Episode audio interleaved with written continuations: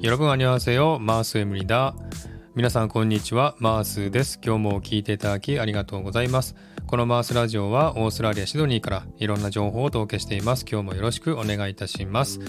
さてサクッと韓国語このコーナーは韓国語や韓国の知識をエンジョイしてもらうコーナーです今回のタイトルはコングリッシュ英語になった韓国語というタイトルでお送りしたいと思います今日も盛りだくさんでお送りしたいと思います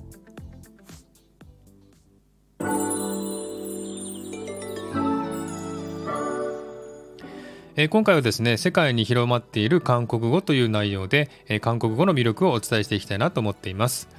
え、日本語にも世界共通語ってありますよね。例えば着物とか寿司とかあと刺身とかですね。そういう言葉が韓国語でもあるんですね、えー、韓国語を知らない人でもなんとなく聞いたことあるなっていう韓国語ってあると思うんですね。例えばキムチとかそうなんですけども、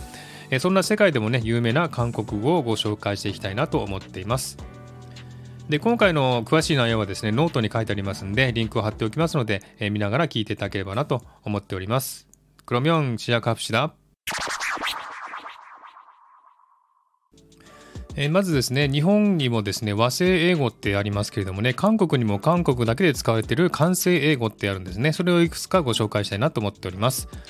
えまずですね、파이팅っていう言葉なんですけども、これは応援する時の言葉で、ファイトっていう意味なんですね。で、これはですね、あの、まあ、競争している人に対してかける言葉なんですけども、えー、他にですね、頑張ってくださいっていう言葉はね、他にあるんですね。えー、ヒムネセヨとか、ヒムネラとか、アジャアジャとかね、そういった言葉があるんですが、えー、これはですね、競争している人に向かって直接かける言葉がパイティーンっていう言葉なんですね。でこれはもともとファイトっていうね、えー、言葉が元なんですけども、えー、韓国語ではですね、えー、F の発音が P の発音になるんですね。なので、ファイティンがパイティンなんですね。えー、ですので、こういう発音になるということなんですね。それからテレビジョン、ね、これは日本のテレビのことを言うんですが、テレビのことをテレビジョンって言ったりですね、TV とは言ったりしますね。こういった単語も完成英語の一つですね。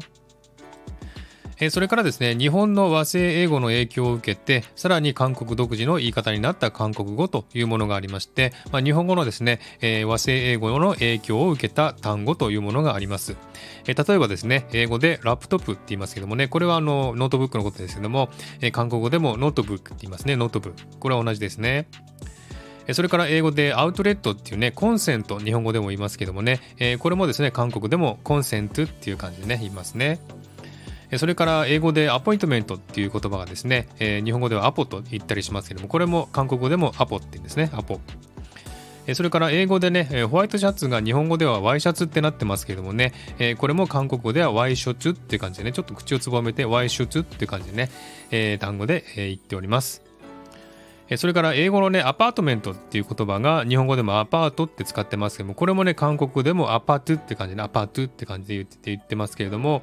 え、このアパートはですね、韓国では日本のマンションのことをアパートって言うんですね。え、そういったちょっと違いがあります。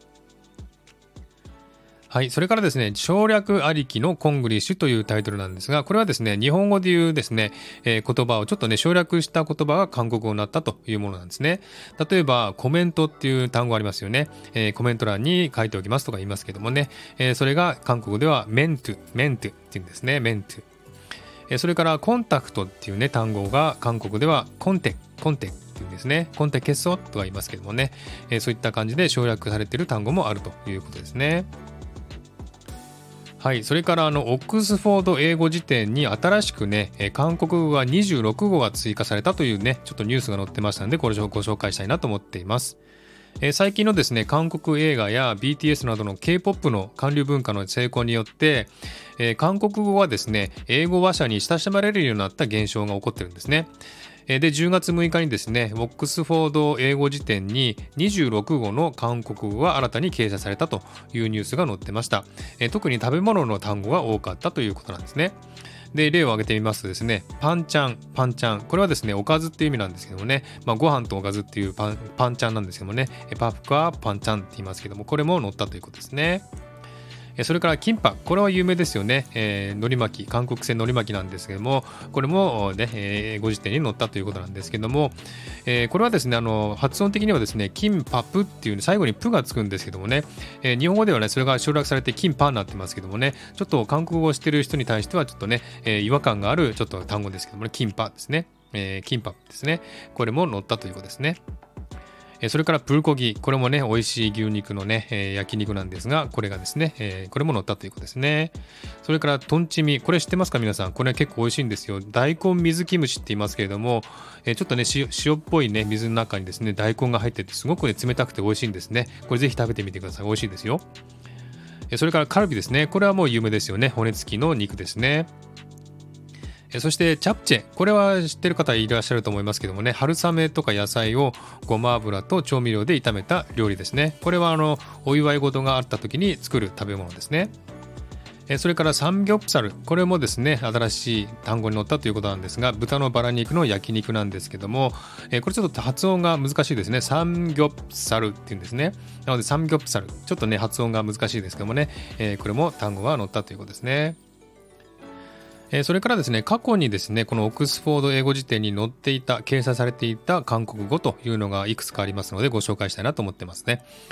えまずですね、オッパー、オンニー、ヌナ、キムチ、テコンドーですね。これらが載ってたということですね。まあ、オッパーはですね、有名ですよね。女性が年上の男性を呼ぶときにオッパー。オンニーっていうのは、えー、女性が年上の女性を呼ぶときにオンニー。ヌナっていうのは男性が年上の女性を呼ぶときにヌナって言いますよね。それからキムチですね。それからテコンドは有名なマーシャルアートですね。こういった単語は載っていたということですね。はい、それからマナーですね。これは日本語の漫画なんですけども、漫画っていう漢字を韓国語に読むとマナーっていう発音するんですけども、マンファって書くんですね。マンファがリエゾンしてマナー、マナーですね。えー、これが漫画ということですね。それが木パンですね。木パン。木パンって知ってますか？私も初めて聞いたんですけどもね、えー、木パンはですね、えー、食べ物をたくさん食べながら会話する動画という意味があるそうなんですけどもね、えー、木パンの木はですね、食べる木っていうね、えー、意味なんですけども、えー、それからパンっていうのは放送、パンソンって言いますけどもね、放送のことですね。ですので、食べる放送、木パンっていうことなんでしょうかね。えー、そういった単語が載ってたということですね。はい、それから手羽。これはよく使いますよね。漫画とかもよく出ますけれども、やばいとかすげえとかね、そういった意味なんですね。すごくね、えー、驚く簡単詞ですね。こういったものも載ってたということですね。それから、波流ですね。日本語で書くと、韓流って書きますけどもね、韓国のポップカルチャーとか、えー、国際的な関心を示す言葉ということなんですけどもね、これも載ってたということですね。えー、次にですね、あの、チメクという言葉なんですけども、これはですね、チキンのチとメクチのメク合わさったチメクという意味なんですが、これはフライドチキンとビールという意味なんですね。えー、これはですね、チキンとメクチュっていうビールっていう意味なんですけどもね、えー、一緒にね、合わさった言葉で、えー、チキンとね、えー、ビールを飲みに行こう、食べに行こうっていう意味なんですけど、チキン、えー、チメカロカジャーとかね、チメカジャーとか言いますけどもね、えー、そういった単語が載ってたということですね。これはですね、韓国ドラマの星から来たあなたといういうドラマで、え流行になったという言葉だそうですね。私もこのドラマ見ましたけどもね、えここから出てきたということだそうですね。チメク、チメカロカジャーってね、よく言いますね。はい、次にですね、あの、韓服。これはですね、韓国の伝統衣装のことを韓国の服って書いて、韓服、韓服って読みますね。えこれも載ってたということですね。はい、こんな感じでですね、たくさんの韓国語がすでにね、英語辞典に載ってるということなんで、かなりですね、たくさんの韓国語が世界的に有名になってきたということなんですね。まあ、K-POP とかね、韓国ドラマも世界的に有名ですのでね、韓国文化もどんどんどんどん世界に流れていくという感じみたいですね。えー、皆さんもですね、なんか知ってる単語とかね、あったら調べてみたらいいと思いますよ。はい。ではですね、今日はこの辺で終わりにしたいと思います。長い時間聞いていただきありがとうございました。ハートボタンポチッと押してもらえたら嬉しいです。ではまた皆さん次回お会いしましょう。여러분다음뵙겠습니다안녕히계세요